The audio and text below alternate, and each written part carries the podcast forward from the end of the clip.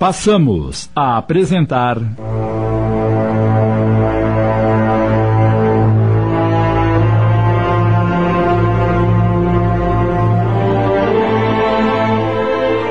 Por que comigo? Obra do espírito Antônio Carlos, psicografada por Vera Lúcia Marinzec. Adaptação de Sidney Carbone.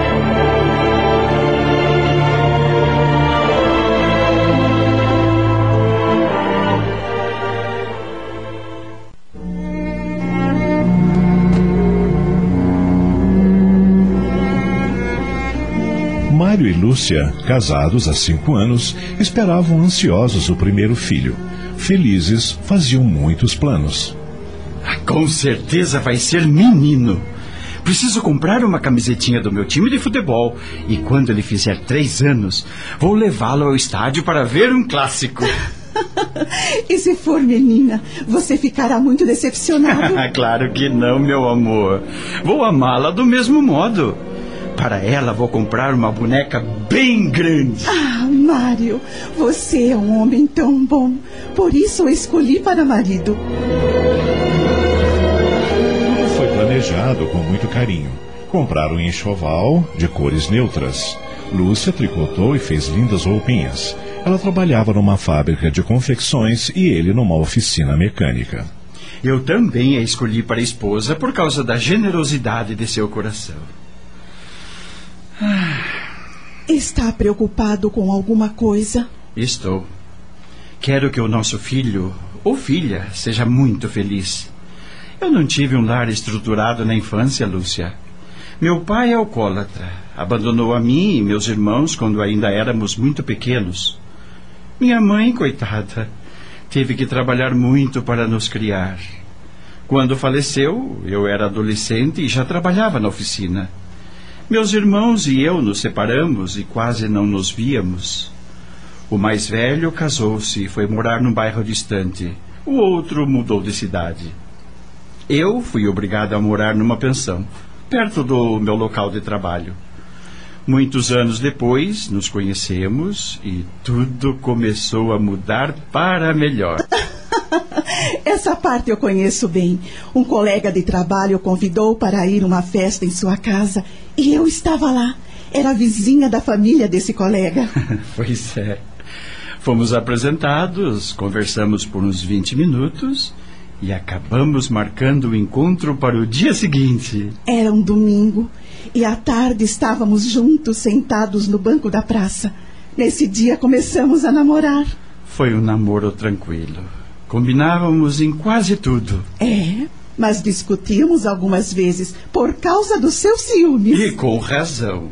Você era linda e todos a olhavam. Ah, era?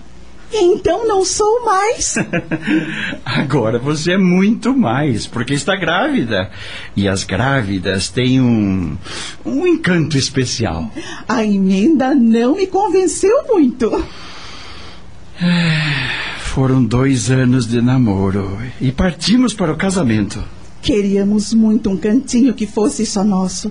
Entretanto, no início fomos morar na casinha de três cômodos que herdei de meus pais. Mamãe ainda estava viva e viveu com a gente até desencarnar. Mas, como tínhamos planos de ter muitos filhos e a casa não comportaria uma família grande, com os salários que ganhávamos, mudamos para uma casa maior. Mas Deus não nos mandava os filhos tão desejados. Eu tive muito medo de não poder engravidar. Por isso vivia chorando pelos cantos, escondido de você, claro. Não queria que me visse sofrer para não sofrer junto. Um dia, Isabel, minha cunhada, me vendo tão agoniada, acompanhou-me ao médico, um obstetra muito conceituado. Ele afirmou que eu não tinha nada, que a gravidez viria era só uma questão de tempo. Mas eu não me convenci e procurei outros profissionais. O terceiro receitou-me uns remédios, entre eles um calmante. Aconselhou-me a não ficar ansiosa, que me mantivesse calma, que num prazo de seis meses engravidaria. Mas graças a Deus não foi preciso esperar tanto. É verdade. Após dois meses tomando os remédios que ele receitou, descobri-me grávida. Ai, foi uma alegria tão grande que, que por 15 dias seguidos fui à igreja rezar um terço. e agora estou aqui, aguardando a chegada do nosso bebê. Será o Júnior? Sim, se for menino, será Júnior. Mário calou-se por alguns instantes e ficou pensativo. Depois olhou para a esposa e disse: Lúcia, estou lembrando daquele sonho. Sei que esse sonho impressionou muito. Por que não esquece? Eu gostaria, mas não consigo. Aconteceu certa noite quando estávamos prestes a nos casar. Já faz um bocado de tempo, mas parece que foi ontem.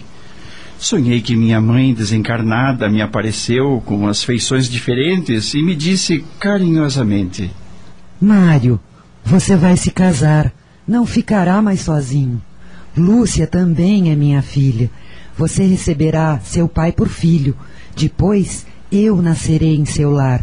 Estarei com vocês para ajudá-los e serei boa filha.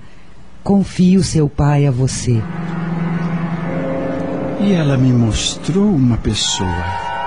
Não esqueço esse ser que vi, que seria o meu pai. Estava tão estranho, abobalhado.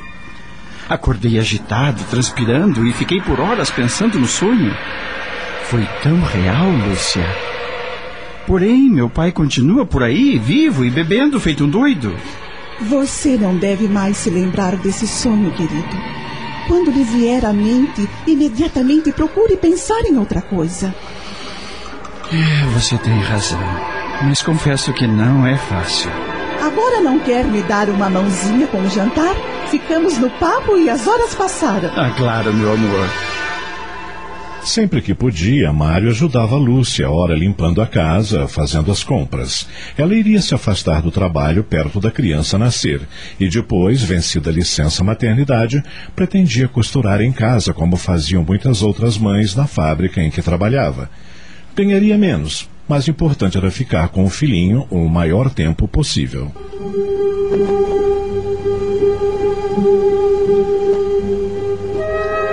Gravidez de Lúcia era tranquila, embora no início tivesse enjoado e vomitado muito, e ela pensava feliz.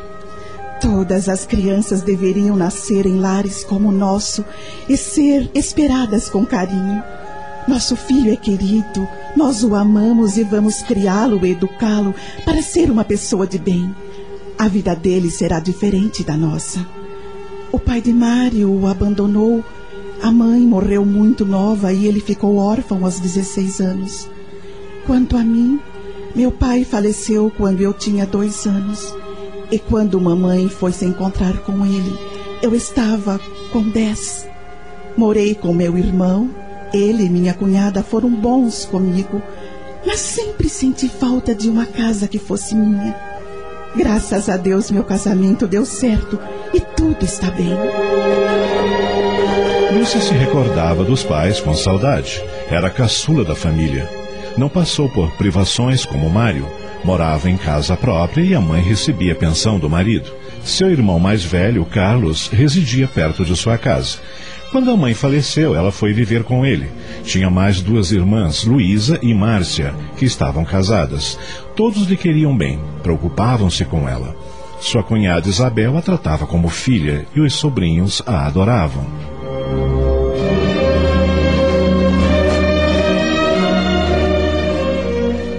Quando Lúcia começou a sentir as dores do parto, Mário ficou tão nervoso que Carlos e Isabel tiveram de ir com eles até o hospital. Enquanto aguardavam na sala de espera, Mário não conseguia parar quieto. Estava tenso, nervoso. Fique calmo, cunhado. Tudo vai dar certo. Se continuar nervoso desse jeito, vai acabar tendo um piripaque. Ah, desculpe, mas não consigo me controlar. Temo que algo ruim possa acontecer a Lúcia ou a criança. que ideia maluca, Mário. Lúcia está bem, teve uma gestação tranquila. Nada vai acontecer a ela ou ao bebê. Não quer sair um pouco lá fora para tomar um ar? Talvez beber alguma coisa para relaxar? Tem um bar aqui perto e. Obrigado, Carlos. Mas não arreda o pé daqui enquanto esta agonia não terminar.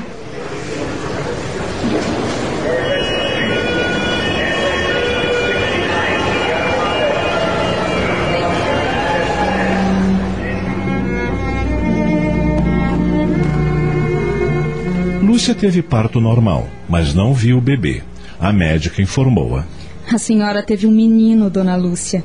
Agora descanse, mais tarde o verá. Um menino! Ah, que bom! Meu marido ficará muito feliz. Uma enfermeira foi até a sala de espera e informou os três. Parto já terminou. Dona Lúcia está bem e já foi para o quarto. E o bebê? Qual o sexo do bebê, enfermeira? É um menino, senhor. Um, um menino! Um menino! Sim, o senhor é pai de um menino. Carlos notou que a enfermeira disse isso com uma certa preocupação na voz e perguntou: Aconteceu alguma coisa? A criança está bem? Bem, eu. eu. Responda, enfermeira. Meu filho está bem? Não me faça perguntas que não tenho autorização para responder, senhor. O que está querendo dizer, moça? Isabel empalideceu. Notando que Mário estava prestes a ter uma crise nervosa, ela e o marido pegaram pelo braço, amparando-o. Controle-se, por favor. A doutora quer conversar com vocês. Acompanhe-me, por favor. Minutos depois, estavam os três na sala da médica. Por favor, sentem-se. O que aconteceu com meu filho, doutora? Ele morreu? Não, senhor. A criança está viva. Ela vai passar por alguns exames, mas já sabemos que é portadora da síndrome de Down. O que a senhora está dizendo? A criança nasceu com deficiência mental? É isso, doutora? Meu filho é um retardado. Ele tem deficiência, mas com certeza será uma criança adorável e. O quê? A senhora chama um débil mental de adorável? Por acaso a senhora é mãe de um deficiente? Mário, por favor. Tenha calma, cunhado. Como é que eu posso ter calma depois do que acabei de ouvir? Vamos ouvir o que a médica tem para dizer. Ah, por favor, doutora. Bem, a criança tem deficiência, passará por alguns exames, conforme já lhes disse. Terá que ter cuidados especiais, mas certamente com o tempo todos a amarão mais ainda. Por quê? Por que meu filho nasceu assim? Temos explicações científicas do porquê, mas o porquê desse porquê acho que somente Deus sabe. Isso não ajuda em nada, doutora. Não se aflija tanto assim. O senhor quer tomar um calmante? Mário concordou com a cabeça. A médica pediu à enfermeira que lhe trouxesse um comprimido. Quase uma hora depois, receberam autorização para ver Lúcia. Mário, porém. Eu não vou. Mas, Mário. Por favor, Isabel, não insista. Digam a Lúcia que fiquei tão nervoso que tiveram que me dar um calmante e que estou sonolento. Tudo bem. Vamos, Carlos. Nada disso está acontecendo. Meu filho não nasceu. Devo estar sonhando.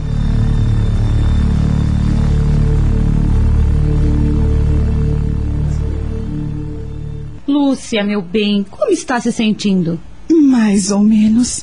Sinto muito sono. Não vamos demorar e você poderá dormir tranquila. Onde está o Mário? Bem, ele. ele ficou muito nervoso, precisou tomar um calmante e está descansando na sala de espera. Eu entendo. Ele deve ter ficado muito emocionado porque nasceu um menino, não é? Procure não falar muito para nos cansar, irmãzinha. Mais tarde o Mário virá vê-la e você precisa estar bem. Carlos está certo. Vamos sair para que você durma e acorde bonita e disposta.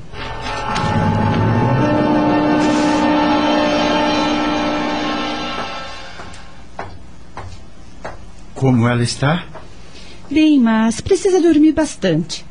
É melhor irmos todos para casa. À noite, a gente volta para ver a Lúcia.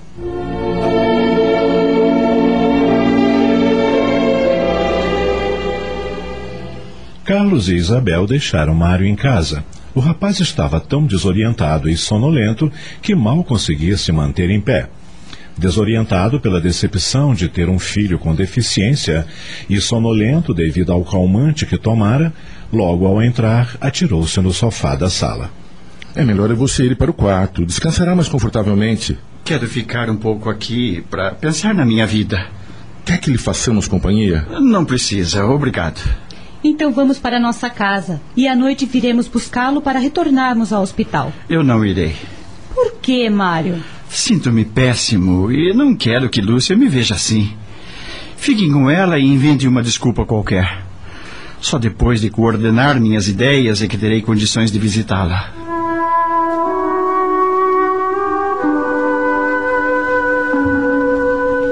Assim que chegaram em casa, Carlos comentou com a esposa.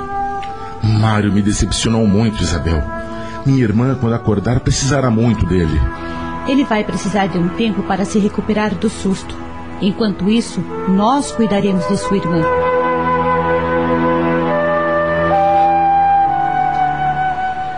Três horas depois, Lúcia acordou disposta e pediu para ver o filho. A enfermeira recebeu autorização para trazê-lo. Assim que o depositou sob seu peito, ela o beijou com imenso amor. Depois olhou bem para a criança e disse à enfermeira: Ele é diferente. É uma criança especial. Especial? Você quer dizer doente? Deficiente. Vai precisar muito dessa mamãe. Sim, vai. E terá o meu apoio. Deus não dá fardos aos fracos, senhora. Para uma mãe maravilhosa, um filho especial. Olhe bem para ele. Não é lindo? E parece dizer: Mamãe, me ame. Eu já o amo muito. Então está tudo certo. Por que não, Nina? Cante baixinho para ele. Sim, sim. Nana, neném, mamãe vai lhe cuidar. Papai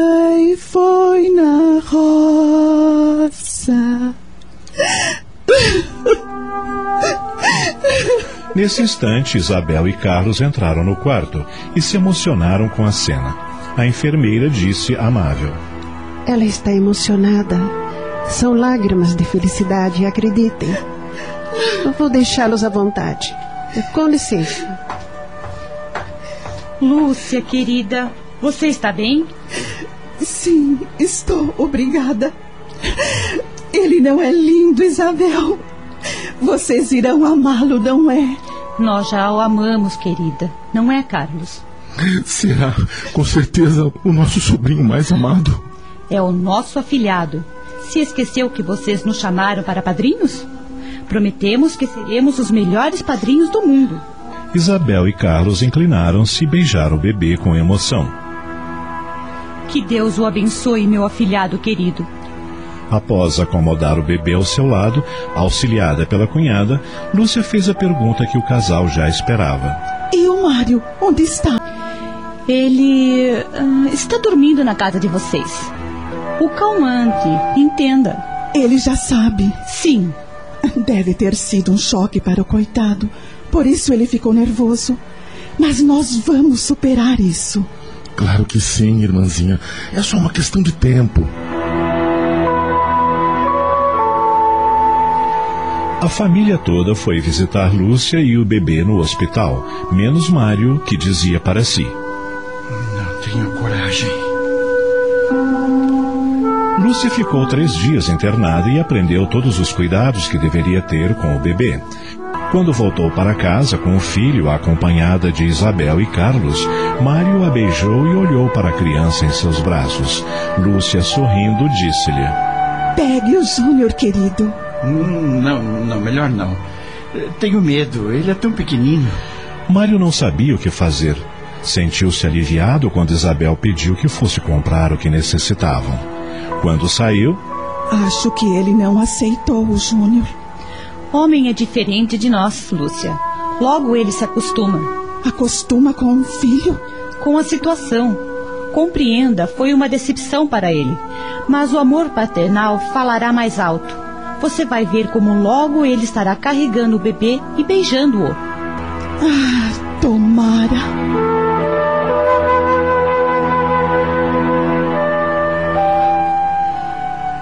Os dias foram passando e Mário pouco ficava em casa. Ia cedo para a oficina, voltava para casa para almoçar. Saía rápido e ficava até mais tarde trabalhando. À noite, quando retornava, tomava banho, jantava e ficava quieto, sentado na sala até chegar a hora de dormir. Isabel, que se comprometera a ajudar Lúcia nos primeiros meses, permanecendo durante o dia em sua casa e fazendo as tarefas mais pesadas, certa noite, incomodada com a atitude do cunhado, chamou-lhe a atenção. Por que está agindo assim, Mário? Como se Lúcia e a criança não existissem? Você não dá a mínima atenção a elas? Desculpe-me, Isabel. Você está sendo muito útil aqui em casa, nos ajudando, mas, por favor, não se intrometa. Isabel nada respondeu. Deixou a sala e foi cuidar da louça na cozinha. Lúcia, que presenciara a conversa, aproximou-se do marido e, carinhosa, disse-lhe: Mário, sei que o Júnior não é sadio, mas é nosso filho. Por favor, ame-o. Por que ele nasceu assim? Não sei. Acho que foi porque Deus quis. Deus quis? E por que nós? Por acaso? Por acaso? Maldito acaso! Deus não poderia ter escolhido outro casal para mandar esse retardado como filho? Foi casualidade? Ora, faça meu favor. Ele desabafa. É triste, mas é bom. Mário perdera a paz. Na oficina, esforçava-se para fazer direito seu trabalho e não conversava com ninguém. Tinha a impressão de que todos que ouviam faziam comentários sobre sua infelicidade e imaginava que diziam: Quem será que pecou? Ele ou a esposa? Sim, porque no seu íntimo ele atribuía o fato do filho nascer deficiente como um castigo por um dos dois ter cometido falta grave, talvez uma infidelidade. Isso não ocorria. A maioria dos conhecidos e os vizinhos sentia pena daquele casal tão jovem ainda e com um filhinho doente. Lúcia também padecia com toda aquela situação. Não queria que o filho sofresse, nem o esposo, e rezava para que o marido o aceitasse.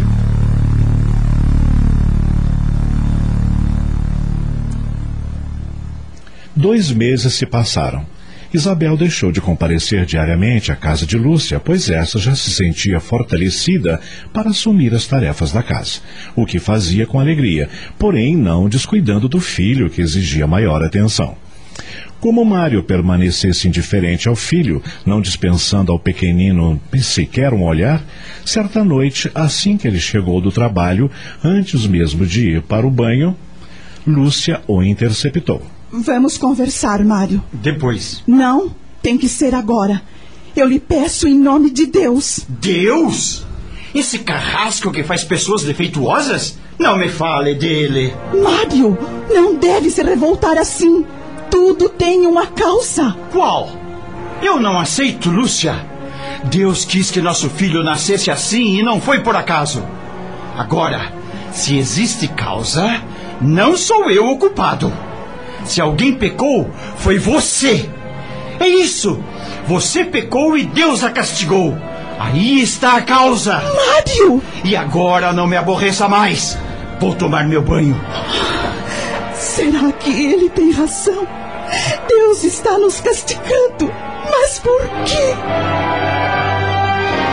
No banheiro, enquanto se enxugava após banhar-se, Mário pensava: Se o acaso existe, é Deus que não existe. Mas se existe, tem de haver uma explicação para que esse bebê tenha nascido deficiente. E se tem uma causa, é porque alguém pecou. Não fui eu. Desde criança sempre fui obediente e trabalhava sem reclamar. Com apenas 10 anos, ajudava minha mãe vendendo balas nas ruas e toalhas que ela bordava. Por duas vezes fui até agredido. Me roubaram as balas e ainda apanhei de mamãe. Quando cresci um pouco mais, aprendi sozinho a profissão de mecânico e quando fiquei órfão, fui viver numa pensão. Meu dinheiro era contado, alimentava-me pouco e saía menos ainda. Não fui farrista, nunca aprontei nada, sempre fui respeitador. Então, por que foi me acontecer isto? Não, não fui eu que pequei.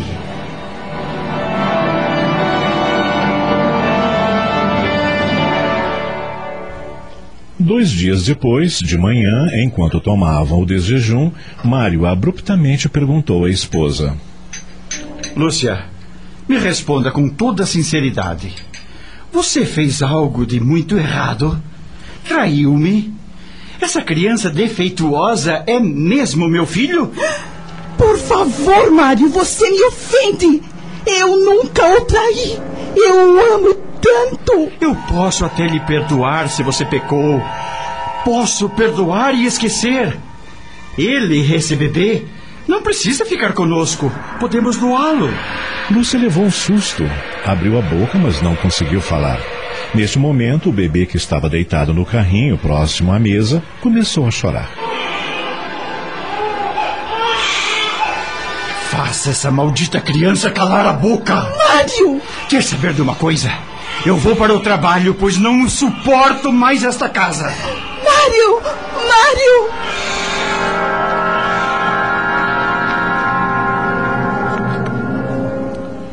Assim que chegou à oficina, Mário trancou-se no banheiro para trocar de roupa.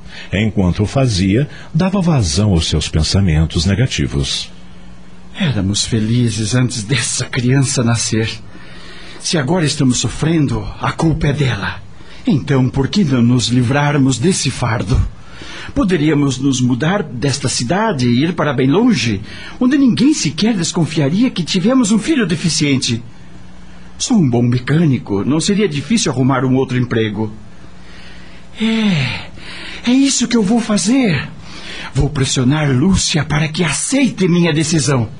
Se for preciso, forço a situação e ela não terá escolha. Doaremos a criança e quero ver o que Deus vai fazer. Se Ele está nos castigando, vamos nos livrar do seu castigo.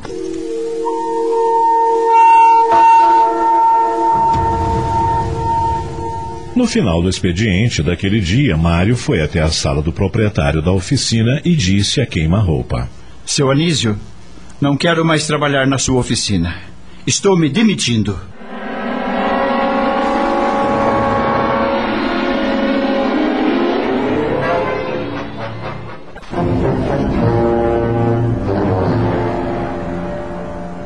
O proprietário da oficina tentou demover Mário da ideia de se demitir, pois considerava-o um excelente profissional e gostava dele, mas o rapaz estava decidido.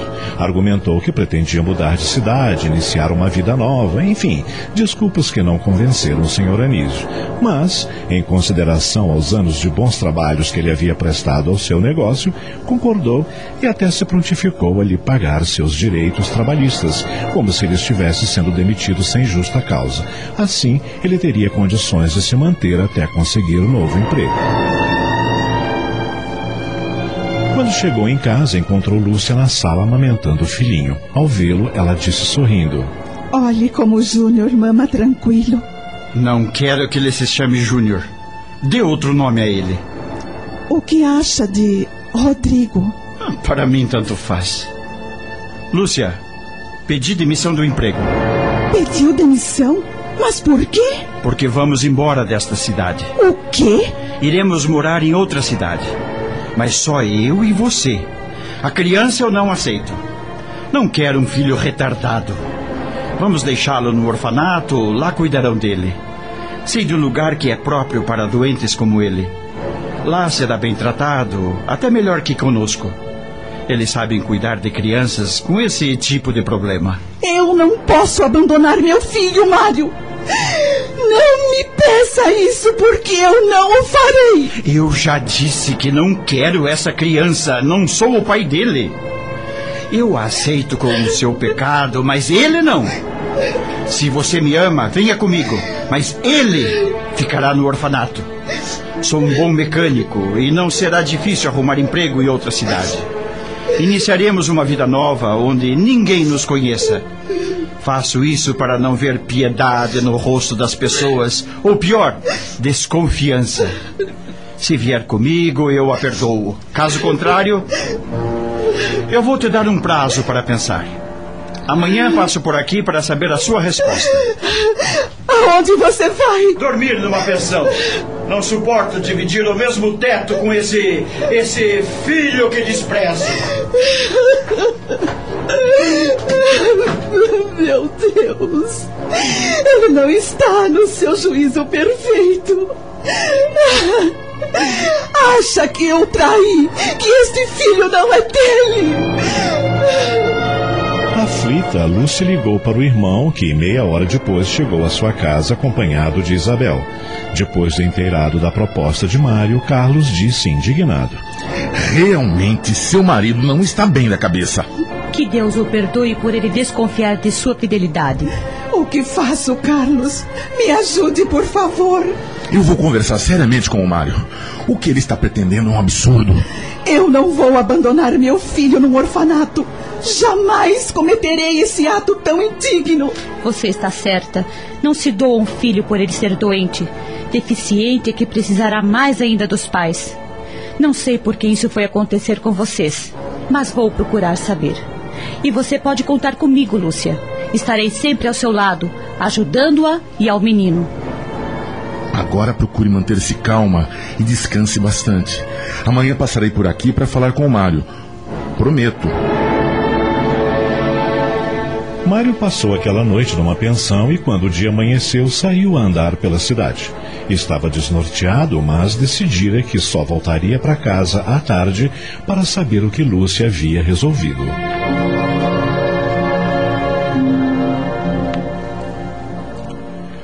Por volta de cinco horas, Mário entrou em casa e encontrou Carlos sentado no sofá da sala. Boa tarde, Carlos. Deseja alguma coisa? Estou esperando para conversarmos. Espero que não queira se intrometer em minha vida. São muitas as vezes que nossos planos não dão certo. Tentamos entender você, mas acho que passou do limite. Todos nós ficamos chateados pelo fato de seu filho ter nascido deficiente, mas são muitos os casais que passam por isso, superam o golpe e vivem muito bem. Por que não aceita seu filho? Por que está culpando a Lúcia? Hum, vejo que não conhece bem sua irmã. Se não fui eu que pequei, foi ela. Deus a castigou. Você não sabe o que está dizendo. Lúcia não cometeu pecado algum. Ah, não? Pois bem, se ela não pecou, eu tampouco. Não precisamos ficar com a criança. Se Deus o fez por acaso, que tome conta do bebê. Por favor, não blasfeme. Será que não podemos achar outra explicação? Por que está agindo assim? Eu não quero brigar com você, Carlos. Só passei por aqui para saber a resposta da minha mulher. Você irá abandoná-la mesmo? Não percebe que a fará sofrer? Mais do que eu estou sofrendo? É impossível. E então, Lúcia, o que decidiu? Por favor, Mário. Pense melhor. Eu amo você, mas não posso aprovar sua ideia. Esqueça esse absurdo e fique conosco. Não. Se não quer me acompanhar, então uh, irei sozinho. Ele foi até o quarto, botou algumas roupas numa mala e voltou para a sala rapidamente. Lúcia desesperou-se. Não vá embora, meu amor. Nós precisamos de você. Pare, Lúcia. Deixe-o ir. Talvez ele precise de um tempo para pensar. Eu já pensei tudo que tinha para pensar. Se pensam que vou voltar atrás, estão perdendo tempo. Adeus. Não faça isso. Volte, Mário, volte. Carlos abraçou a irmã e afagou-lhe os cabelos com carinho, tentando consolá-la. Calma, Lúcia. Calma. Vamos dar um tempo a ele. Ele está se fazendo de durão, mas no fundo é um homem bom e sensível.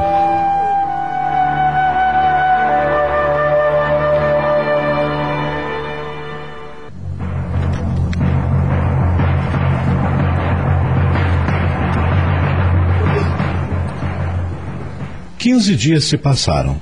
Lúcia não tivera mais notícias do marido e estava arrasada. Carlos e Isabel não a abandonavam, estavam sempre ao seu lado. Temos que registrar o Rodrigo, Lúcia. Já se passou muito tempo desde o seu nascimento. E como, Carlos? Se não sabemos onde o Mário se encontra? Ah, bem, eu. Eu sei onde ele está. Sabe? E por que não me disse? Na verdade, fiquei sabendo apenas hoje. E como? Justamente pensando no fato de registrar o Rodrigo, fui até a oficina onde Mário trabalhava para ver se alguém tinha alguma informação sobre ele. Graças a Deus obtive sucesso. O proprietário me disse que ligaram de uma cidade vizinha pedindo informação sobre sua habilidade profissional. Parece que Mário arrumou o um emprego, mas precisava comprovar sua eficiência. Então o novo patrão ligou e, enfim. Onde ele está, Carlos? Onde o meu marido está morando? Carlos disse o nome da cidade, acrescentando: Amanhã irei até lá para falar com ele. Vou pedir-lhe que venha para cuidar do registro do filho. Ele não pode se negar a isso. Então me faça um favor, meu irmão. Peça para ele voltar para nós.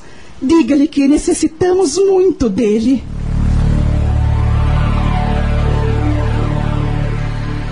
Conforme prometera, Carlos viajou para a cidade vizinha no dia seguinte para falar com o cunhado. Assim que o viu, o rapaz levou o cunhado para um canto da oficina e perguntou-lhe seco: O que veio fazer aqui? Temos que resolver um problema. Você veio implorar para eu voltar para sua irmã, perdeu seu tempo. Não quero mais saber da Lúcia e nem do filho que ela gerou. Ah, o que aconteceu com o amor que você sentia por ela, Mário? Acabou. Ela preferiu aquela criança, pois que fique com ela. Precisamos registrar o menino. Registrem vocês, ele não é meu filho.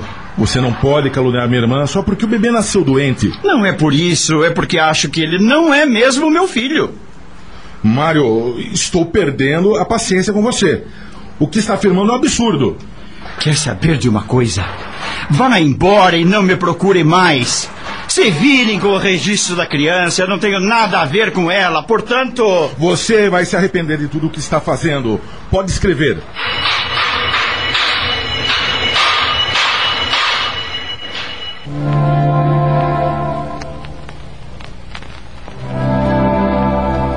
Lúcia chorou muito ao saber da atitude do marido. A última esperança de tê-lo de volta apagou-se definitivamente em seu coração. Carlos cuidou do registro de Rodrigo através da certidão de casamento de Lúcia.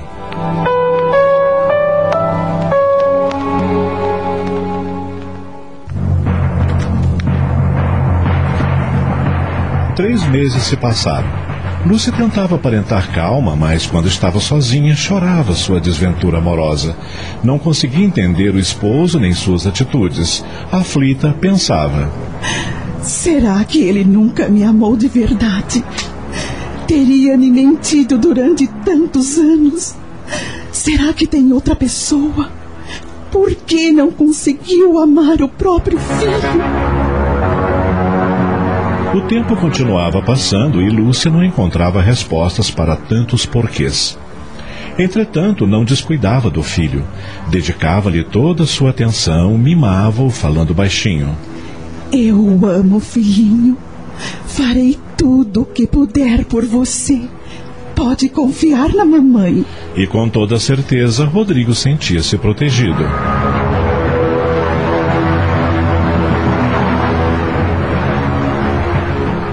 Certo domingo, Lúcia convidou sua família para almoçar.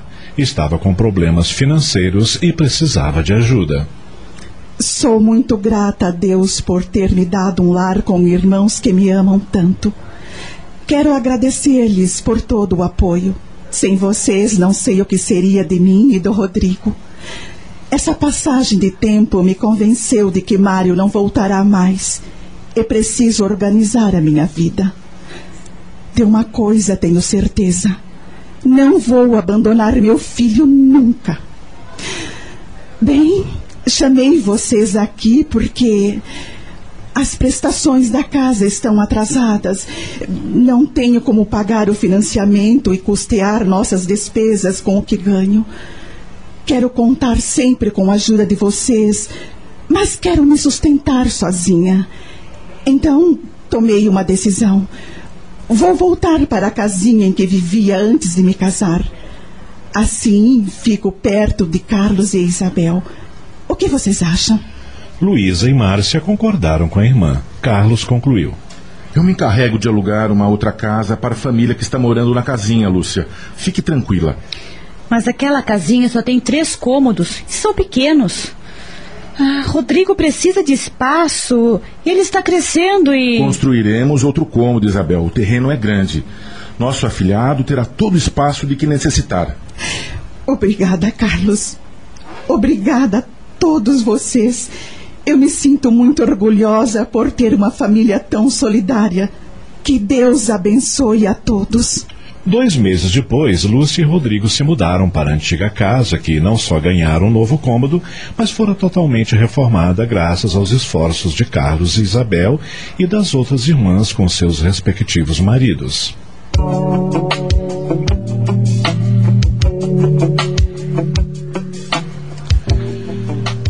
Dois dias depois, Carlos procurou Mário na cidade vizinha para lhe entregar as chaves da casa que ele havia comprado, mas deixara de pagar as prestações.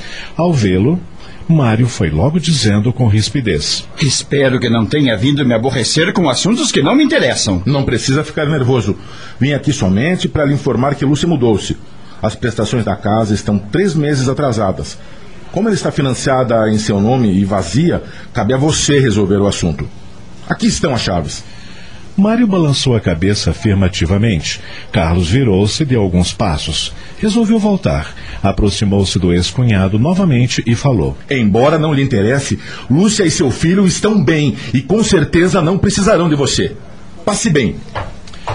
Mário suspirou fundo, baixou a cabeça e disse para si: Meu filho, é uma piada. Eu não tenho filho.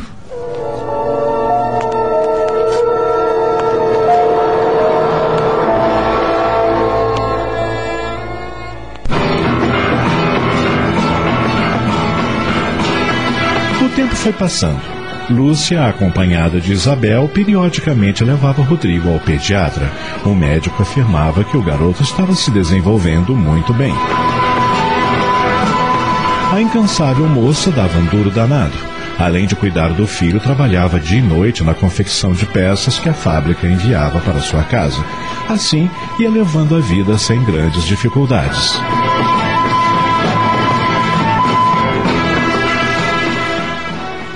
Quando Rodrigo completou oito meses, Carlos informou a irmã que Mário havia vendido a casa.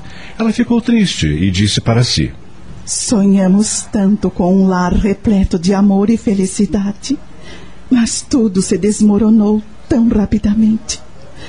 Rodrigo está crescendo, logo ficará um rapazinho. Que pena que Mário não está participando da vida dele. O que será que ele anda fazendo, meu Deus? Será que ele é feliz depois de tudo o que fez?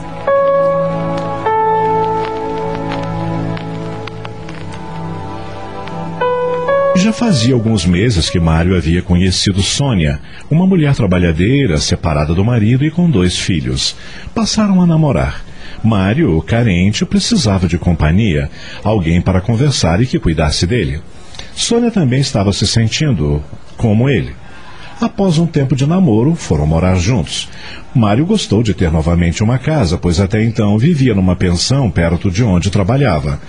Passaram a dividir as despesas. Sônia trabalhava como manicure no salão de cabeleireiro. Os dois filhos dela, meninos, um com nove e outro com sete anos, o aceitaram como padrasto. Porém, ele não podia dar palpites na educação deles. Ela não permitia. Mário era enérgico, queria que os dois se comportassem melhor, mas para evitar brigas com a mulher, não opinava. Continuou infeliz. Pensava muito em Lúcia e às vezes ficava imaginando o que ela estaria fazendo. Um dia, falando sobre filhos, Sônia sondou-o. Você não sente vontade de ter filhos? Não.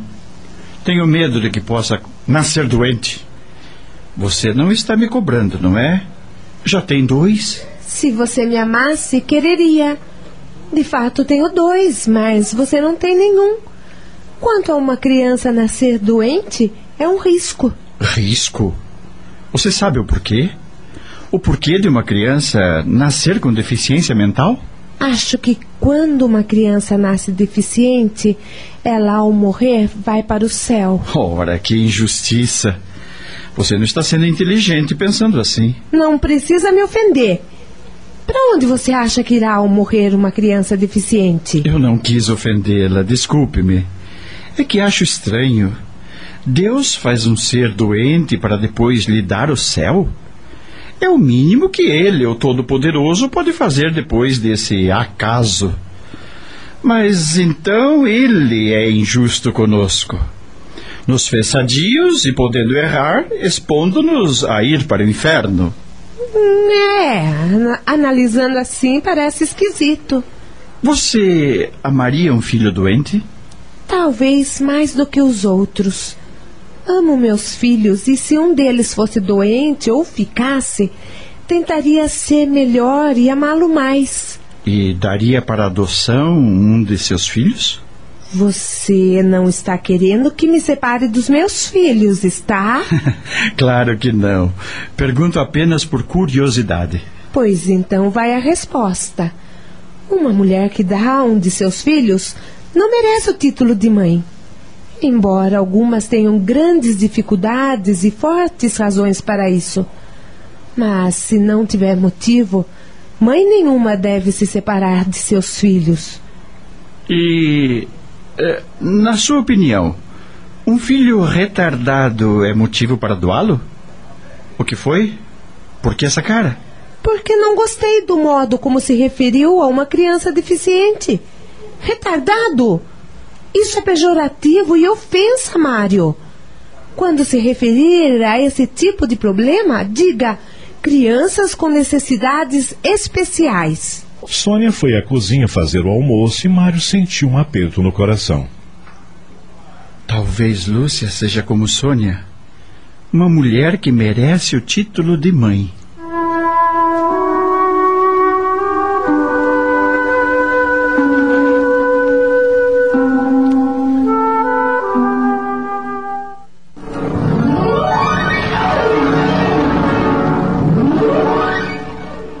E Sônia ficaram dois anos juntos. Não discutiam, não brigavam, mas um era indiferente ao outro. Os meninos, agora mais crescidos, passaram a tratar o padrasto com grosserias, o que ele não respondia, pois pouco se importava com o que acontecia ao redor.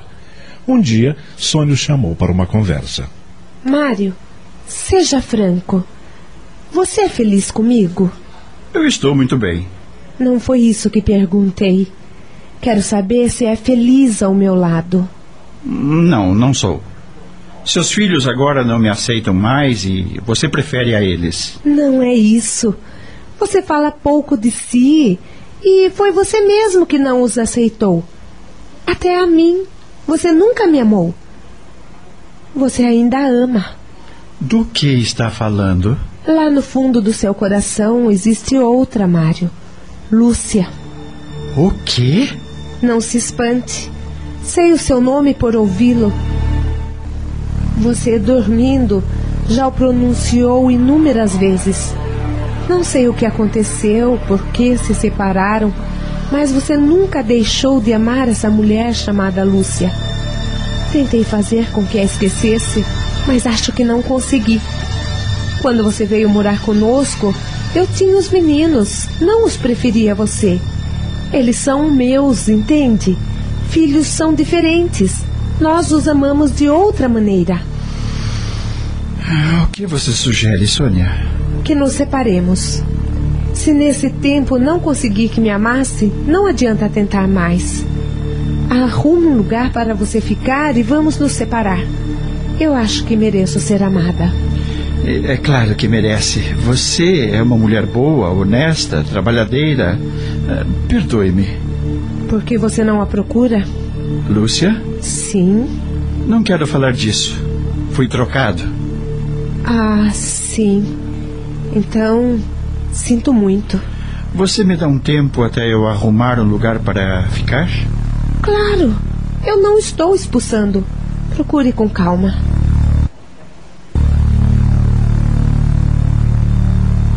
Mário voltou a morar em pensão, mas não estava bem e resolveu que iria embora daquela cidade. Preciso mudar de novo, conhecer outras pessoas, tentar esquecer o passado.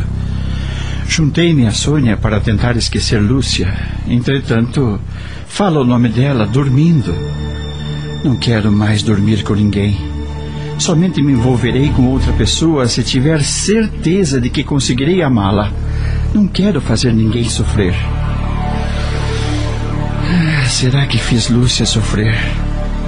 Ela escolheu o filho, mas será que teve escolha? Será que agi certo? Levamos ao mudar nossas incertezas e dúvidas. Como gostaria de deixar aqui esses sentimentos e ir somente com entusiasmo e certezas. Mudar a nós mesmos requer muito esforço. Vou fazer mais uma mudança externa, mas vou me empenhar para mudar interiormente.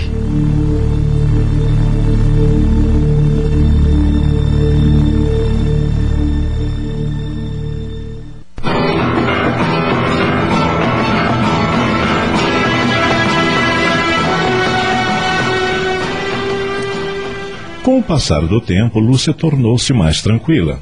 Trabalhava muito e o trabalho para ela era uma terapia.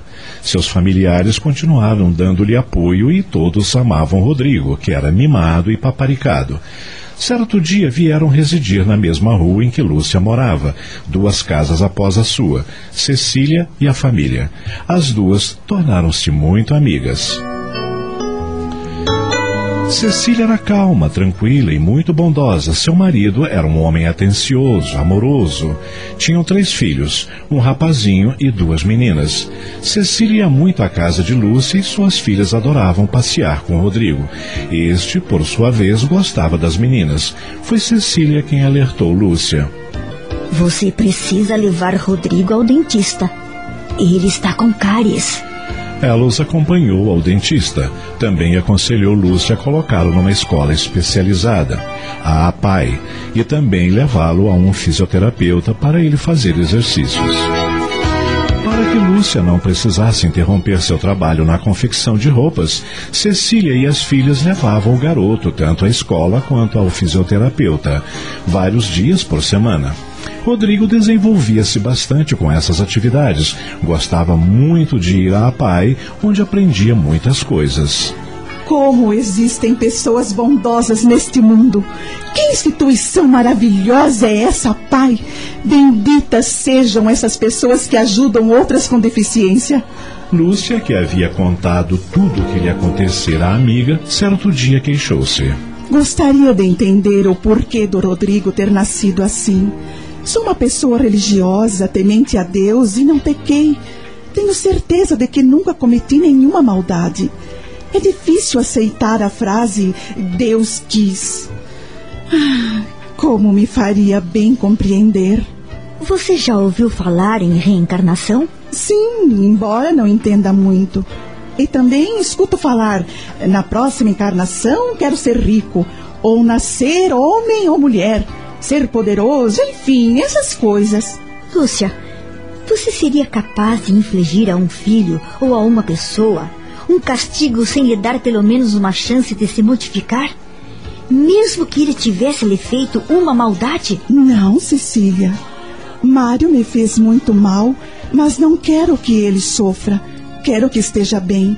Acho que ninguém merece ser castigado sem condições de se melhorar. Acredita que Deus é nosso Pai? Ele é nosso Criador. Somos seus filhos. Se você e eu achamos que não castigaríamos ninguém sem lhe dar uma chance de se melhorar, acha que Deus faria isso? Acho que não. Mas existem os mistérios. Mistérios que podemos compreender. Pela reencarnação, compreendemos a misericórdia de nosso Criador. Você já pensou, Lúcia, que há tempo a Terra é habitada e que vivemos agora em média 60 anos? E o que são 60 anos diante de milhares? A humanidade tem progredido em conhecimentos. Deus criou nosso espírito e temos aprendido vestindo diversos corpos físicos em diferentes lugares e situações. Você está tentando me explicar que, pela reencarnação, voltamos muitas vezes a viver na Terra para aprender? O objetivo é esse. E quando se recusa a aprender pelo amor, a dor também pode ensinar. Somos livres para praticar ações boas ou más e as consequências dessas ações voltam para nós. Quando imprudentemente agimos errado, não há castigo sem fim. A reação pode ser de sofrimento, mas é passageira. dura de acordo com a necessidade de cada um. Deus nos dá oportunidades de reparar nossos erros, de aprender com o sofrimento para progredirmos. Entendi. Você está querendo dizer que Rodrigo pode ter agido errado? Seu espírito voltou a nascer em outro corpo, deficiente para aprender pela dor, porque recusou o aprendizado pelo amor? É isso, Cecília? Sim, Lúcia. Nada é por acaso. Para tudo existem explicações. Rodrigo no passado deve ter feito algo que se arrependeu muito, o que danificou seu corpo espiritual e se refletiu no seu corpo físico. Acreditar nisso não é perigoso? Achando que ele errou, deve pagar, que é merecido e deve sofrer? Você é capaz de ver alguém sofrendo, podendo ajudar, então fazê-lo? Não. Jesus nos recomendou fazer aos outros o que gostaríamos que fizessem por nós. Deus quer que ajudemos uns aos outros. Isso é caridade, Lúcia. Quem de nós não precisa de auxílio? É ajudando que se é ajudado. Pela reencarnação, entendemos as muitas causas do sofrimento e também que devemos ser fraternos, benevolentes, para receber o retorno de nossas boas ações. Então está certo dizer que nasceu assim porque errou? Não devemos pensar no que fizemos no passado, mas no que estamos fazendo no presente.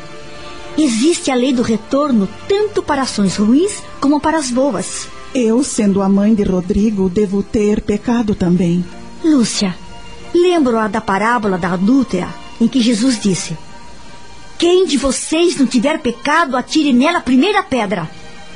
Ele compreendia nossas fraquezas e necessidades e disse para aquela mulher: Vá e não peques mais. Não devemos pensar nos erros, querida, principalmente nos dos outros, nem julgar. E não sofremos somente porque erramos. Sofremos junto dos que amamos e às vezes preferimos sofrer no lugar deles. Você, Lúcia, não deu Rodrigo em adoção, preferiu ficar com ele.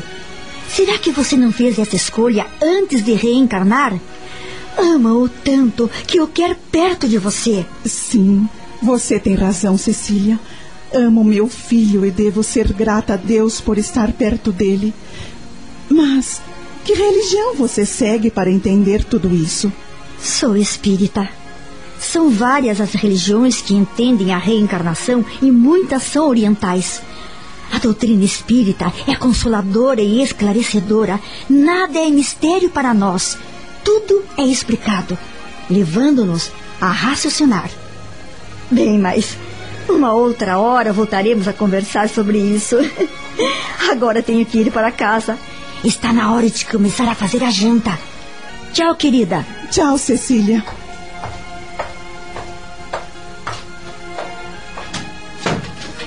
Acho que a reencarnação explica por que meu filho tem essa deficiência. Quero aprender mais.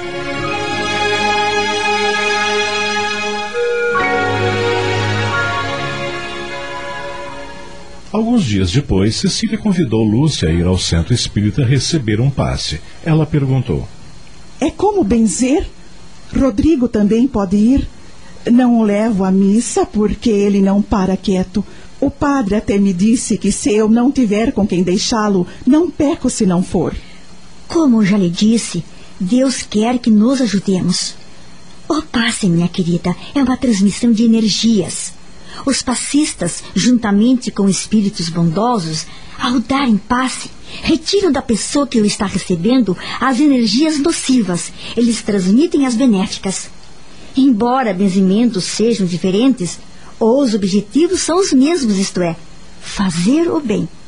Rodrigo pode ir, sim. Antes das palestras, uma equipe de passistas aplica passes nas crianças e nas mães. Eu vou, Cecília. Na quarta-feira, um orador dará uma palestra sobre reencarnação. Tenho certeza que você irá gostar.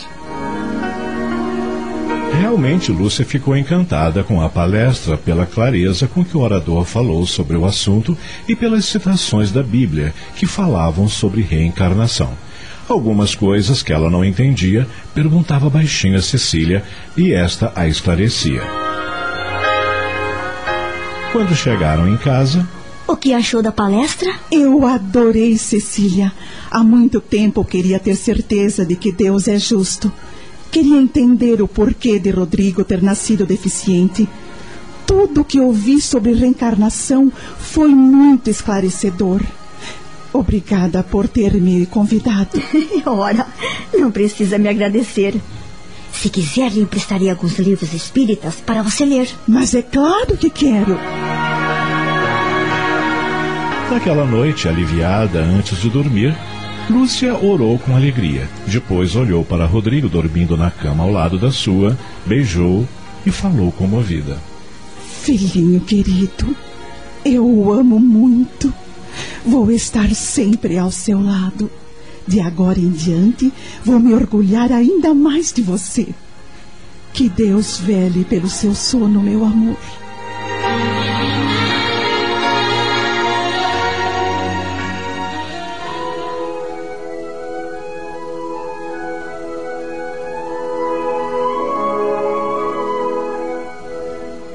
Na manhã seguinte, Cecília trouxe-lhe o livro O Evangelho segundo o Espiritismo.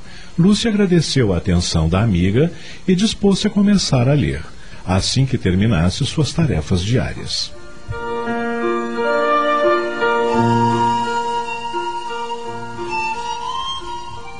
Naquela noite, Isabel e Carlos foram visitar Lúcia e a encontraram alegre, feliz. Curiosos, indagaram o porquê daquele estado e ela lhes contou sobre a palestra que havia assistido no centro sobre reencarnação. Carlos comentou: Essa teoria não se choca com o meu raciocínio, é coerente. Acho que também gostaria de ir a esse centro para aprender mais. Eu também. Mas onde é que está nosso afilhado? Estamos morrendo de saudades dele. está no quarto, ansioso para tomar o seu banho. Vou cuidar dele e eu trago num instante limpinho. Eu posso lhe ajudar? Claro, Isabel.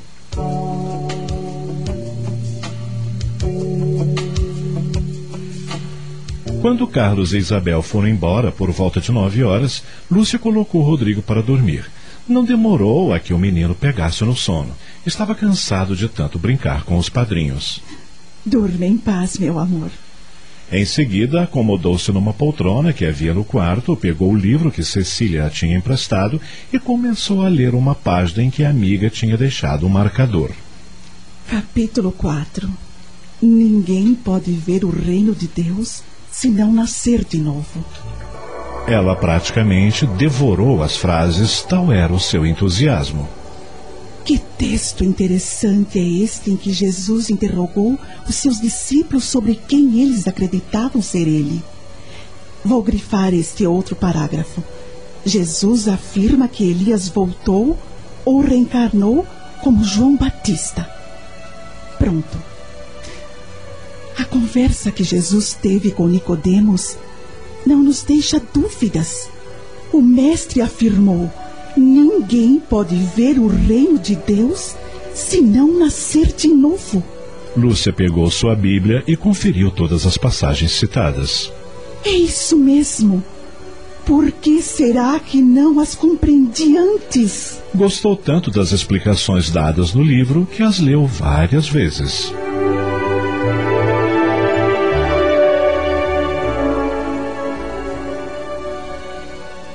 No dia seguinte, Cecília, curiosa, visitou Lúcia e perguntou se ela havia lido e gostado do livro. Eu adorei, Cecília.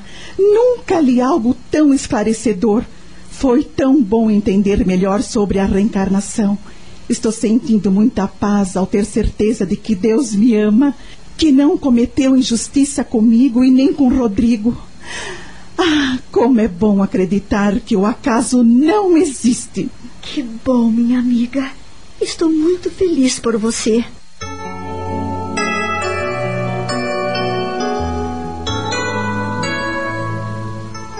Lúcia passou a frequentar o centro espírita com assiduidade, levando Rodrigo para receber o passe. Dois meses depois, a coordenadora da evangelização infantil convidou Lúcia a levar o filho para esse aprendizado. A princípio, ela ficou indecisa, com medo de que o garoto não ficasse quieto, mas a moça tranquilizou, dizendo que ele poderia ficar na sala destinada às crianças pequenas. Ela concordou e deu certo. Rodrigo gostou muito. Ele recebeu o passe e ia para a sala com as crianças menores.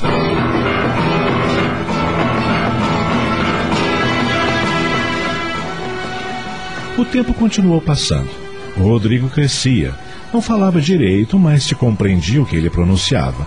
Na escola, fazia tratamento com uma fonoaudióloga. Lúcia tornou-se espírita, bem como Carlos, Isabel e seus filhos, e a vida seguia seu rumo.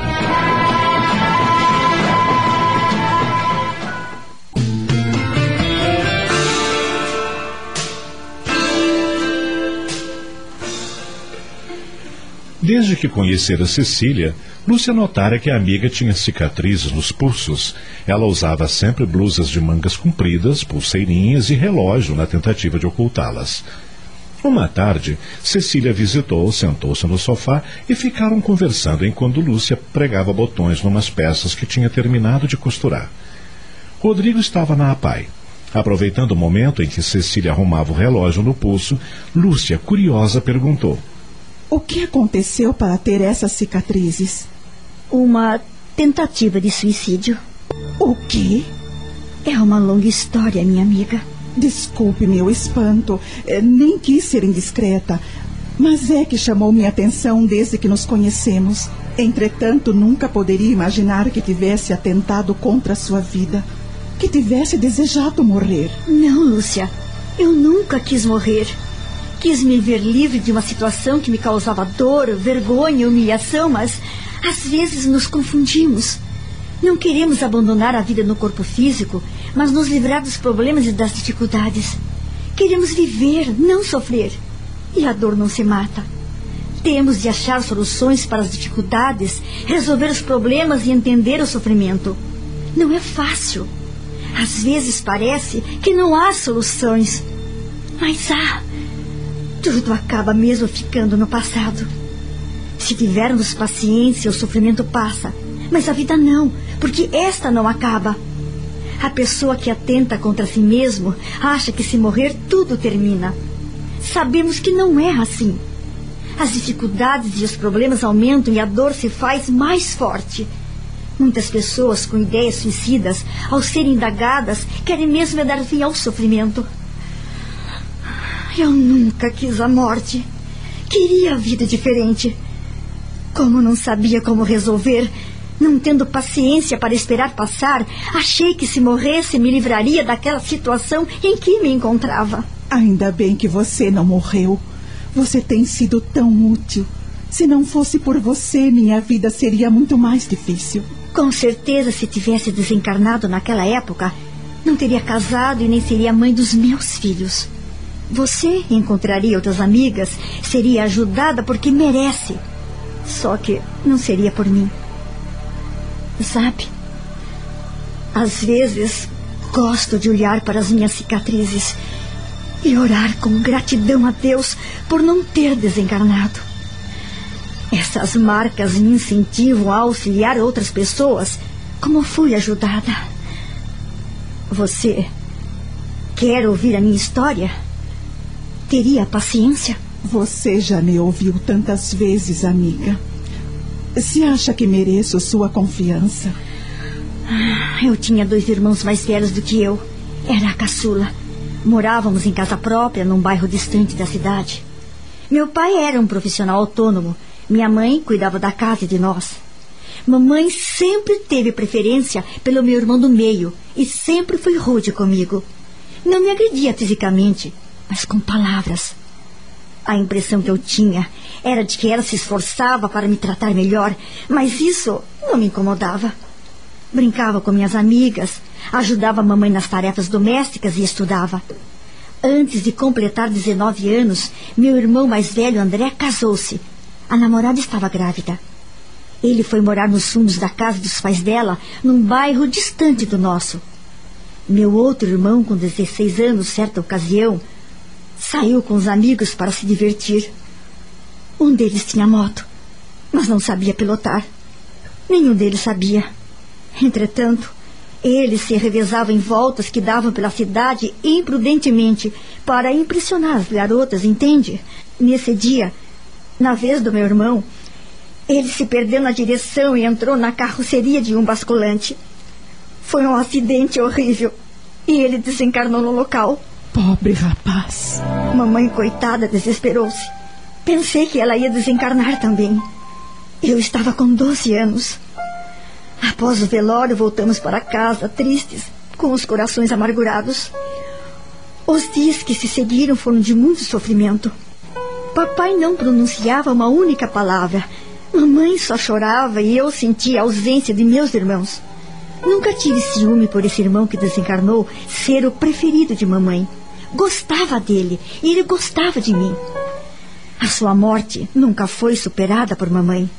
Parecia que ela não tinha mais nada na vida, que perderá tudo. Ficou alheia. Era eu que cuidava da casa, cozinhava, lavava, passava, fazia tudo.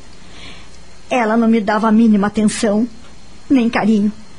Somente papai, que se aproximava de mim, me acariciava. Eu, eu, eu não gostava do modo como fazia e não entendia por que ele agia daquele jeito. Mas era a única atenção que eu recebia. Mamãe passou a ir diariamente ao cemitério.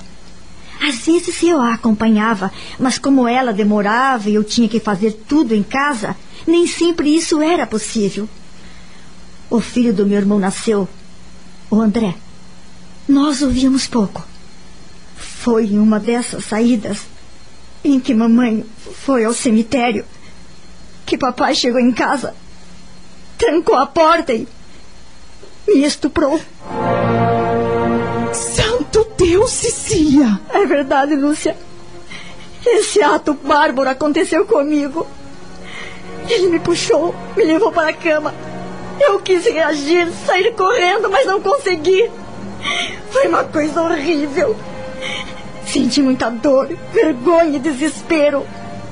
Ele não se importou com minhas lágrimas e apelos para que não fizesse aquilo. Quando terminou, ainda me advertiu. Não comente isso com ninguém, entendeu? Se você abrir a boca, principalmente para sua mãe, ela não vai acreditar e eu ainda lhe darei uma surra. Corto o seu lombo de cinta. Está ouvindo? Sem saber o que fazer, chorei muito. Não tinha coragem nem de me olhar no espelho. Quando mamãe chegou e me viu quieta num canto, perguntou com voz áspera: O que você tem? Mamãe, por favor, não saia tanto. Fique mais em casa. Por quê? Não quer fazer o serviço da casa, sua preguiçosa? Não percebe o quanto estou sofrendo? Eu também sofro. Eu entendo. Perder um irmão como o seu, um ser perfeito, só pode lhe causar sofrimento. Mas eu tenho que ir ao cemitério cuidar do túmulo, fazer companhia a ele. Não posso deixá-lo sozinho. Mas, mamãe. Chega! Vou continuar indo ao cemitério todos os dias. E você continuará cuidando da casa se não quiser apanhar. Então, passei a ter um medo terrível de meu pai. Fazia de tudo para não ficar sozinha com ele, mas não conseguia. E a cena deprimente se repetiu por várias e várias vezes. Pobre da minha amiga. Como deve ter sofrido. Completei 13 anos e me sentia sozinha, sem coragem de contar a alguém o que meu pai me fazia. Mamãe continuava alheia a tudo com seu sofrimento. Então, resolvi acabar com aquela agonia. Você entende agora? Eu não queria morrer, mas dar fim àquela situação. Um dia, esperei mamãe sair, entrei no banheiro, peguei a gilete com que meu pai fazia a barba e cortei meus pulsos.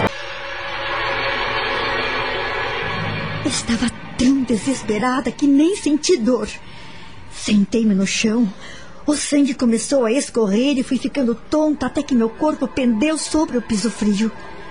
Não sei precisar quanto tempo passou, mas, de repente, acordei ouvindo barulho, senti uma estranha sensação e pensei: Meu pai desta vez não me maltratará.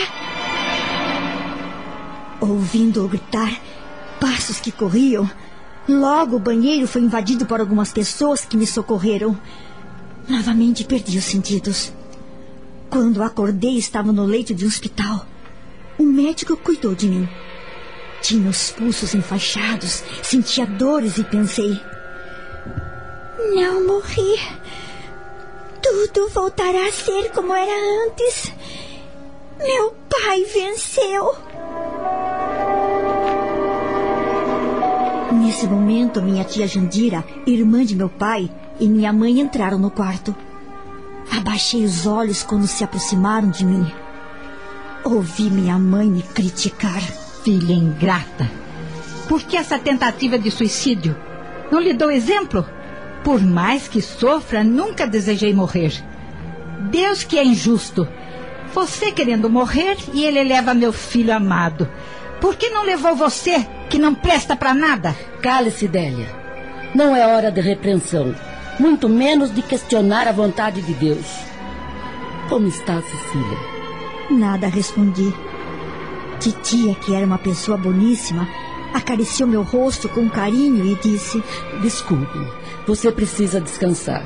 Mamãe novamente me inquiriu, desta vez com mais agressividade na voz. Por que fez isso, sua ingrata? Por que tentou morrer? Porque eu. Eu.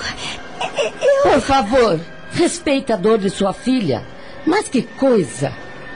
Cecília, minha queridinha, você não quer passar uns dias comigo? Já pedi para o seu pai e ele concordou. E sua mãe não se opõe. É bom que ela vá mesmo. Não tenho condições de ficar vigiando-a para que não torne a fazer essa asneira. Preciso cuidar do meu filho que precisa muito mais de mim.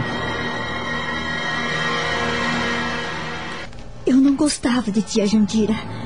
Apesar de ser uma pessoa boa, achava chata. Mas poderia ser uma solução. Na casa dela, pelo menos, não havia homens.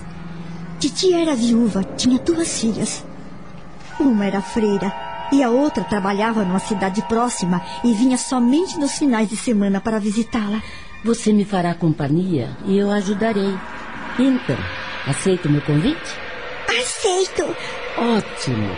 Quando sair daqui, irei à sua casa e pegarei todas as suas coisas. Vou pedir a transferência de sua escola para uma perto de casa. O médico nos disse que sexta-feira você terá alta. Eu virei buscá-la e iremos direto para o seu novo lar. Foi somente alguns dias depois, ainda no hospital, que o médico me contou que eu estava com uma doença venérea. Ah, meu Deus! Ainda essa? Pois é. Ele me deu remédios e recomendou que eu os tomasse por vários dias. Meu pai não me visitou durante o tempo que estive internada. Mamãe, apenas mais uma vez e conversamos pouco. Na sexta-feira à tarde, tia Jandira foi me buscar e me levou para sua casa. Ela foi muito gentil, me fez agrados, pediu que me sentisse à vontade, mas recomendou. Esqueça todos os fatos desagradáveis que lhe aconteceram, Cecília. Aqui eu lhe garanto que nada de mal irá lhe acontecer.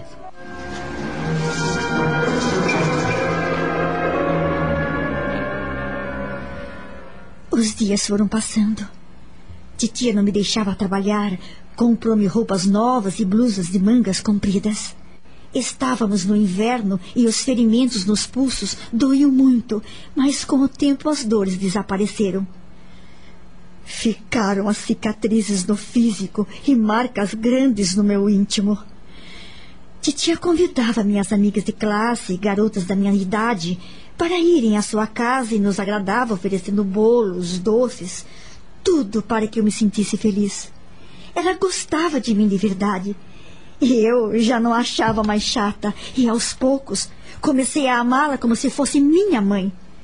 No verão, titia comprou-me relógios e pulseiras largas e pediu que eu as usasse.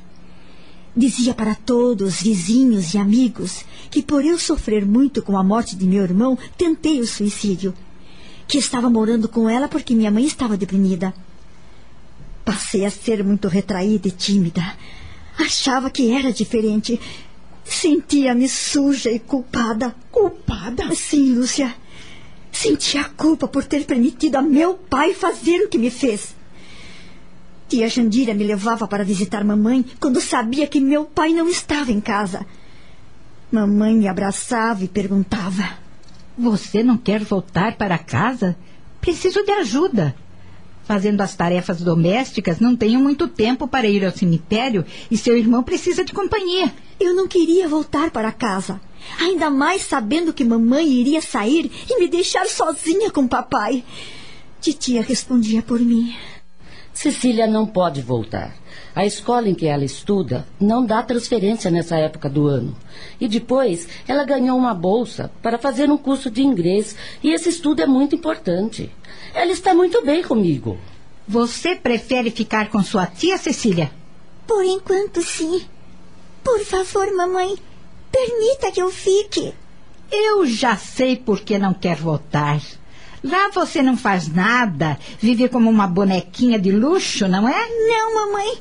Não faço nada porque a tia não deixa, mas eu. Ora, cale-se!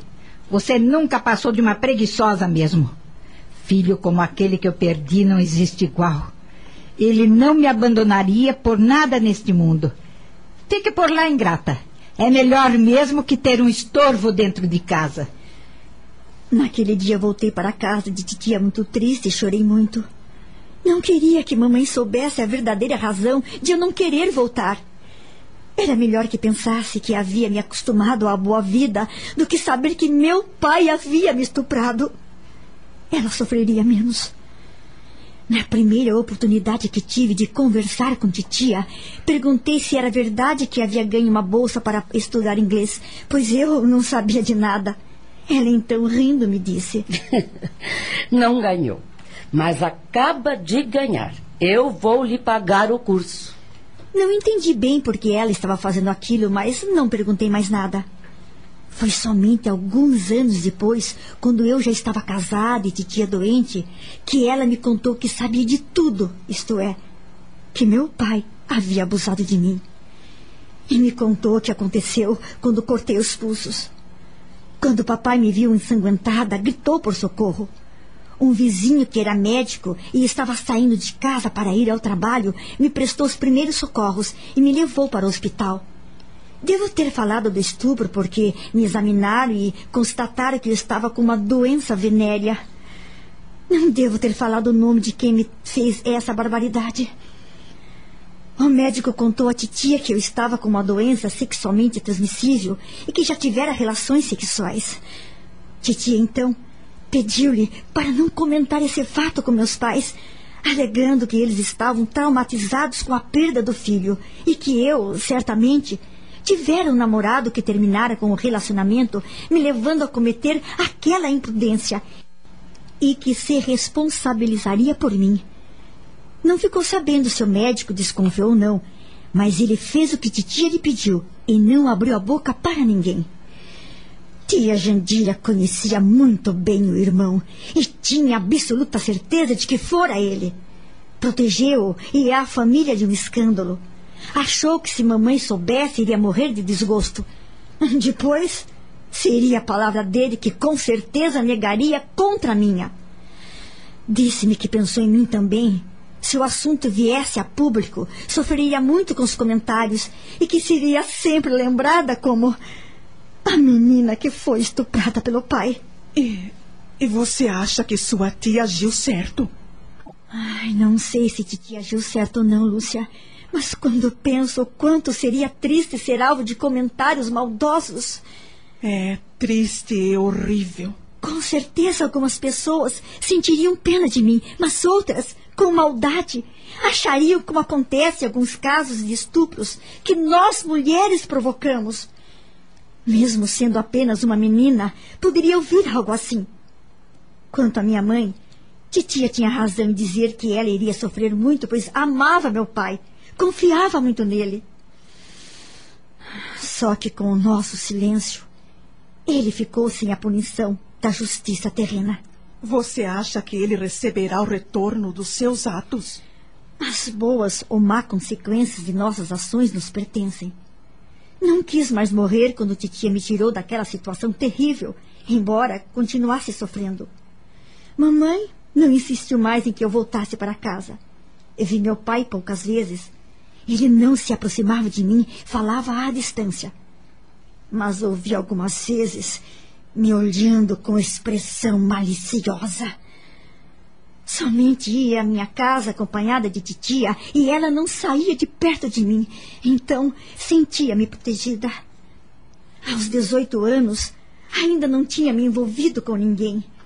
Alguns garotos queriam sair comigo, uns até insistiam. Um dia conheci Celso. Ele era atencioso e charmoso. Uma de suas tias residia no mesmo bairro em que morávamos. Tia Jandira gostava dele e fez força para que eu o namorasse. Celso tinha um bom emprego e estava para se formar.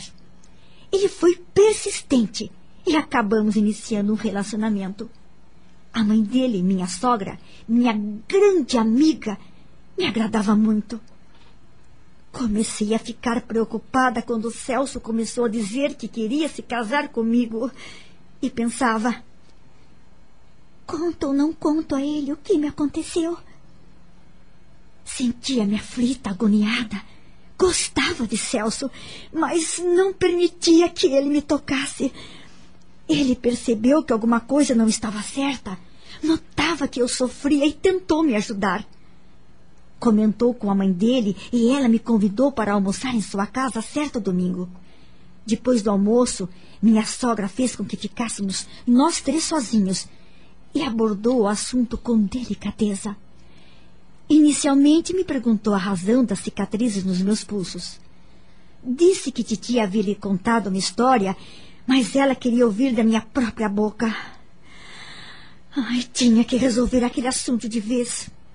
Sabia que quando Celso soubesse o que meu pai havia me feito, iria terminar o namoro, mas pelo menos eu não o enganaria e nem deixaria minha sogra com dúvidas sobre a versão que Titi havia lhe dado. Então, comecei a falar baixinho. Era a primeira vez que abordava aquele assunto tão triste. A vergonha fazia com que minha voz saísse entrecortada, pausada, mas já que havia começado, iria até o fim. Durante a narrativa, chorei várias vezes. Celso tentava me abraçar, me confortar, mas eu, eu fugia de sua proteção. Quando terminei, ah, senti-me leve, aliviada. É ao contrário do que esperava. Celso tomou minhas mãos, beijou-as e disse emocionado: Oh, minha querida, amo você. Ama mesmo? Depois de ter ouvido tudo isso? Muito mais depois de conhecer o drama pelo qual passou. Deixe-me ajudá-la, por favor. Mamãe também está disposta a fazê-la esquecer, não é, mamãe? Eu deixei que os dois me ajudassem. Eles eram espíritas e passei a frequentar com eles um centro. Lá fizemos um tratamento espiritual, recebendo passes, assisti palestras, interessei-me pela leitura de livros espíritas, enfim. Senti-me consolada e comecei a compreender o que é Deus e suas leis de amor. Depois de dois dias desse meu relato, minha sogra levou-me a uma psicóloga. Conversei com ela e passei a fazer terapia, tratamento e sessões em que contava a ela tudo o que sentia, o que me afligia essa profissional me fez compreender que nem todos os homens eram como meu pai, que eu não poderia continuar com medo, que não era culpada, mas fora vítima e o mais importante, que necessitava perdoar. Esforcei-me para aprender a perdoar e não ter mais temores. Meu pai agora não podia mais me fazer mal. Com o tempo, Comecei a aceitar as carícias de Celso e começamos a fazer planos para nos casar. Um dia, levei-o à casa de meus pais para apresentá-lo. Celso não pegou na mão do meu pai. Foi gentil com minha mãe e, ao se despedir, falou a eles, olhando para meu pai. Agora a Cecília tem quem cuide dela. Eu. E não vou permitir que ninguém a magoe. Sei que ninguém magoa Cecília mas me alegro em saber que você está disposto a cuidar dela. Dois meses depois nos casamos, apenas no civil e numa cerimônia bem simples. Vieram somente mamãe e meu irmão André, que a esta altura estava separado da esposa. Meu pai deu uma desculpa de que nem me lembro mais e não compareceu. Abracei agradecida a tia Jandira, que ficou muito emocionada pelo final que minha história estava tendo. Fomos morar perto da casa de minha sogra, tivemos filhos e até hoje Celso continua maravilhoso. É uma história triste, não é? Mas graças a Deus teve um final feliz. Você tem toda a razão. Admiro você, amiga. E se permite, quero fazer uma coisa. O quê? Lúcia pegou as mãos de Cecília e, com os olhos umedecidos, beijou suas cicatrizes.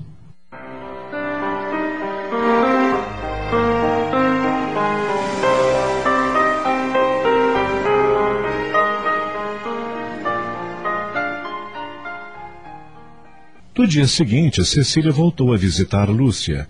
Depois de uma conversa bastante descontraída, em que o assunto principal foi as conquistas que Rodrigo vinha fazendo na PAI e na evangelização infantil do centro, Lúcia perguntou à amiga: Cecília, ontem escutei o relato em que você foi a vítima. Pensei muito em tudo o que me disse e gostaria que me respondesse algumas perguntas. Se isso não a incomodar, é claro. Pode perguntar o que quiser, minha amiga. Não me incomoda em nada. Pois bem, como seria a narrativa de seu pai? O que ele teria a dizer em sua defesa? Por que ele fez aquela maldade com você? Ai, não sei, Lúcia. O que leva uma pessoa a agir com crueldade? Nem sei se ele se arrependeu, mas pelo menos para mim nunca demonstrou nenhum remorso. Às vezes eu penso, Será que meu pai tem sossego? Essa maldade não o incomoda? Será que se voltasse no tempo ele faria de novo? Teria ele alguma desculpa para se justificar? São perguntas sem respostas, amiga. Você já pensou que ele talvez estivesse obsidiado? O encarnado é obsediado somente se tem afinidade com o desencarnado. Os motivos para a obsessão são muitos. O mais comum é por culpa, por se sentir devedor. Para ocorrer uma obsessão, é preciso a aceitação do obsediado, porque todos nós temos nosso livre-arbítrio, atendemos a quem queremos. Tenho certeza de que nenhum obsessor faria de mim uma criminosa. Para obsediar, são estudadas as tendências de quem se quer atingir. No caso de um encarnado que tem o vício de mentir, é fácil fazê-lo caluniar e assim outro a roubar, a ser cruel, a trair, etc, etc. Ambos, o desencarnado obsessor e o encarnado obsediado, são culpados, e as reações a seus atos serão de conformidade com a responsabilidade de cada um. Meu pai pode sim ter agido sob a influência de algum desencarnado maldoso.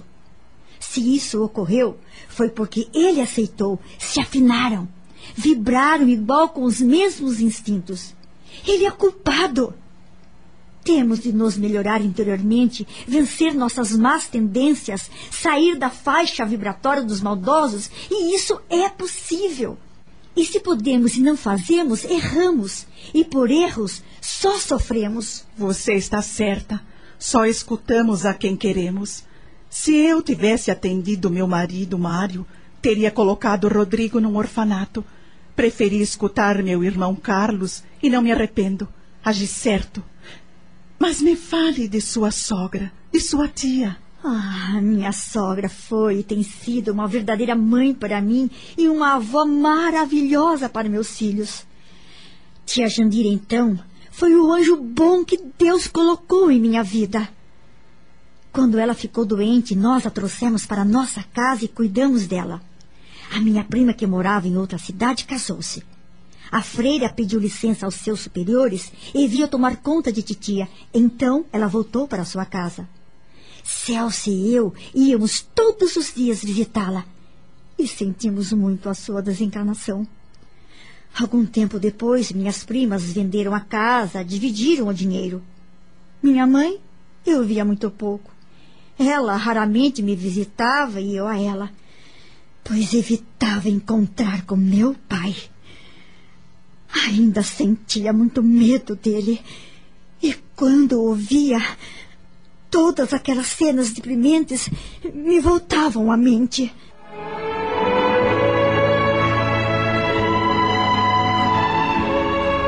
O Espiritismo afirma que os espíritos que habitam o planeta Terra são criaturas vivendo, a maioria, expiações, ou seja, consequências de ações desequilibradas no passado. Deus não seria justo se permitisse o sofrimento de alguém que não tivesse uma causa apropriada.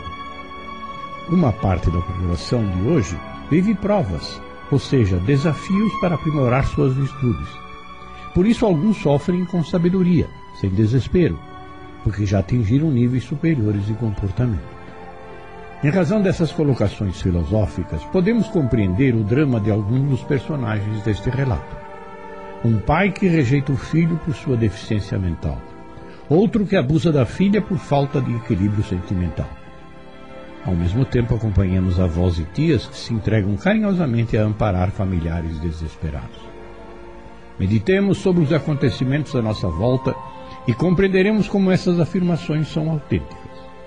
Façamos o que pudermos para ajudar a quem precisa e aceitemos as dificuldades e os dramas que nos envolvam com a capacidade de atendermos ao que esteja à nossa volta e o futuro nos será bem mais tranquilo. Revolta e desespero não se ajustam às lições de Jesus.